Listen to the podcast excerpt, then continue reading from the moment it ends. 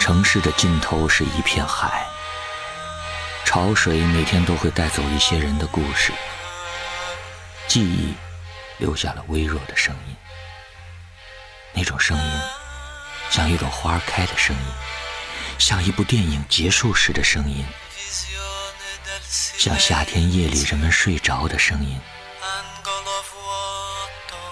空气中有一种植物的味道。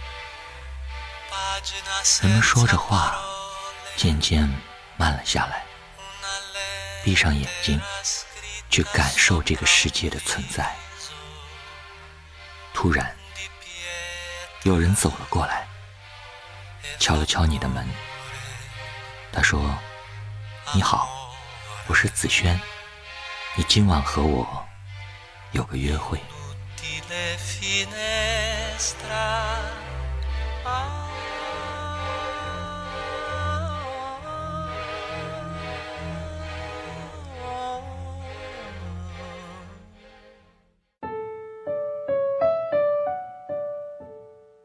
你有没有想过，也许你做过的很多事情，只是感动了你自己而已？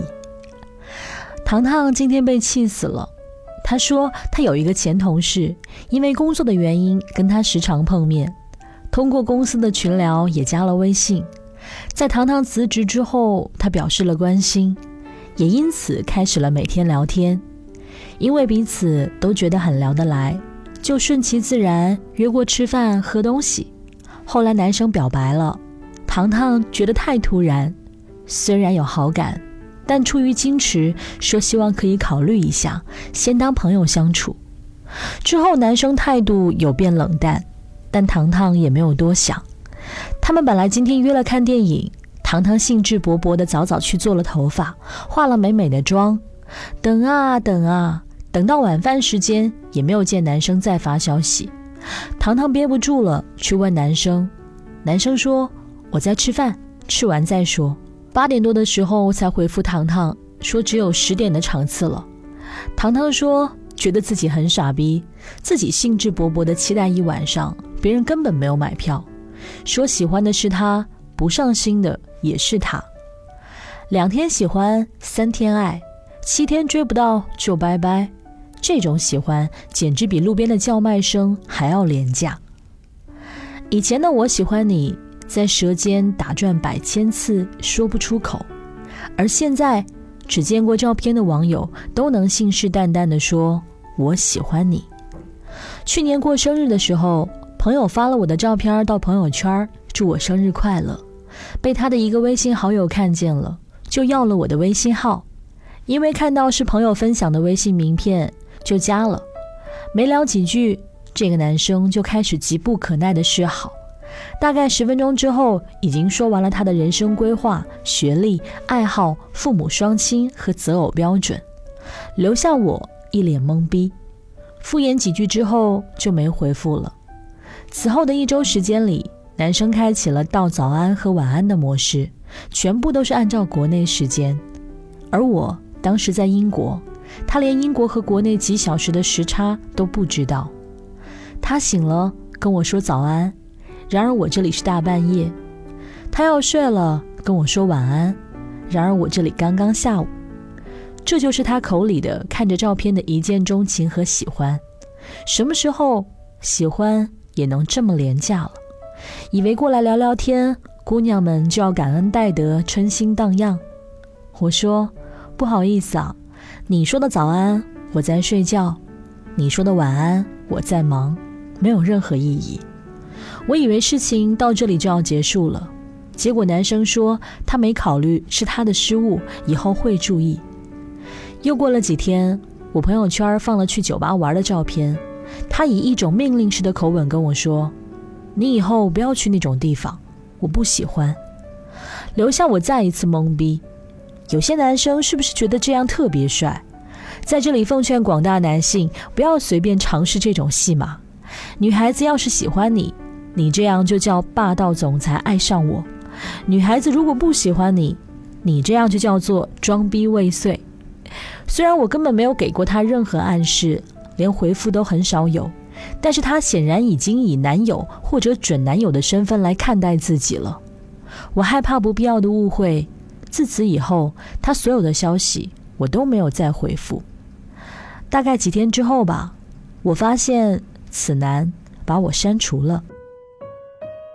去年来英国新生见面会的时候，认识了一个直系学长，本科是一个学校一个专业，来英国之后也是同一个学校。大家互相认识的时候聊了几句，过了几天，学长发来消息，在吗？我说在。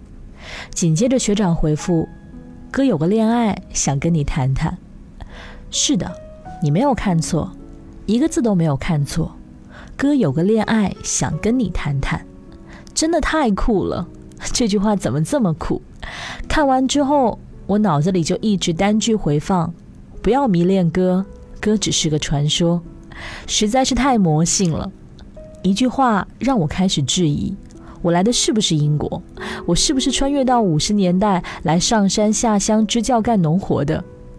停止了自我质疑之后，我说：“学长，我才见你一面，这样是不是太草率了？”自信满满的学长显然觉得这样的答案是出乎意料的。他回复：“我是觉得我们现在一个学校，而且是直系的师兄妹，真的挺有缘分的。”我说。我学长这么多，我都能谈吗？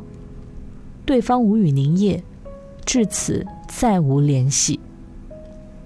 你们说现在的女生越来越难追，要求越来越多。我说是你们的喜欢太廉价了，廉价到比街边的叫卖声还不如。街边的叫卖声还能数十年如一日呢，你就两句吆喝，还嫌追女生难？喜欢小礼物、小惊喜，你骂人家物质。送饭问暖你又做不到，约会不会安排行程，不会提前准备，撒个娇你说人家作，对待感情慢热你说人家装清高，你以为你说几句话招招手什么也不做，女生就得跟你走吗？谁给你的自信啊？那个十五六岁因为你的一句话感动的掉眼泪的姑娘，早他妈被你弄丢了。别说你喜欢了，你什么都没做。收起你那些廉价的喜欢，有多远滚多远，我们真的不稀罕。我是子轩，晚安喽。